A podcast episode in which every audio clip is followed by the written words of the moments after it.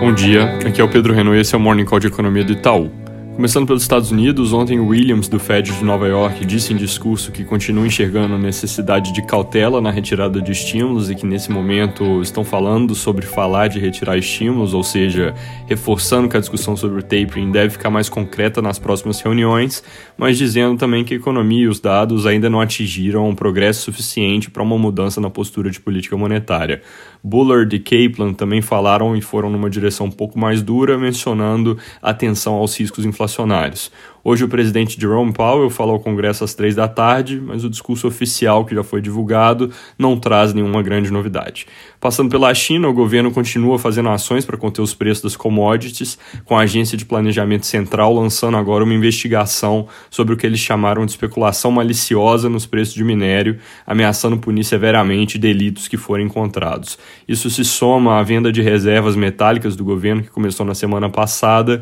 e puxa hoje minério para baixo. Aqui no Brasil, acabou de sair a ata do Copom e na primeira leitura aqui ela reforça a possibilidade de que na próxima reunião o ritmo de alta aumente de 75 para 100 pontos base, porque menciona, entre outras coisas, que na verdade essa aceleração já foi cogitada para a reunião passada, mas que acabaram decidindo esperar para monitorar o comportamento dos preços à medida que o setor de serviços se recupera e para acompanhar como evoluem as expectativas de inflação, tanto da pesquisa Focus quanto as embutidas nas variáveis de mercado. Eles também mencionam mais de uma vez que o juro deve voltar para o patamar neutro e pensando que a meta para o ano que vem é 3,5% e que em oportunidades recentes membros do Copom disseram que estimam um juro real que equilibra a economia na casa dos 3%, isso pode acabar sendo consistente com o Selic subindo além da nossa projeção atual, que seria 6% ao final do ano. A gente vai discutir com calma todos os detalhes da ata e devemos publicar em breve um relatório sobre isso disponível no nosso site e aplicativo Itaú Análises Econômicas. Fora isso, ainda sobre o Banco Central, ontem o ministro Barroso devolveu a vista que ele pediu no julgamento do STF sobre a lei de autonomia do BC e, com isso, o caso deve ser retomado nesta sexta-feira.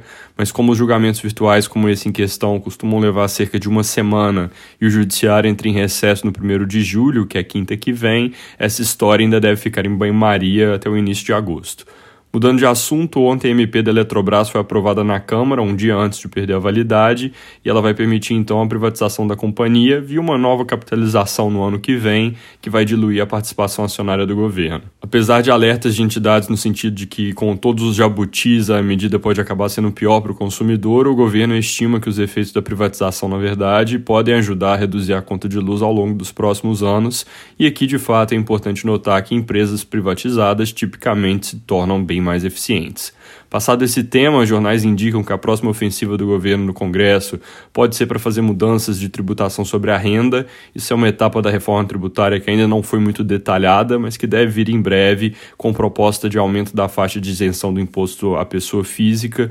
compensada, segundo o Estadão, por taxação na distribuição de dividendos, que é algo que, segundo a Folha, também vai financiar a redução do imposto de renda da pessoa jurídica. Além desses pontos, as reportagens mencionam vários grupos de Na reforma administrativa, hoje começa na Câmara o debate em comissão especial, que é a fase tipicamente mais longa e complexa de uma PEC e geralmente leva cerca de três meses para acontecer. É isso por hoje, bom dia e boa semana.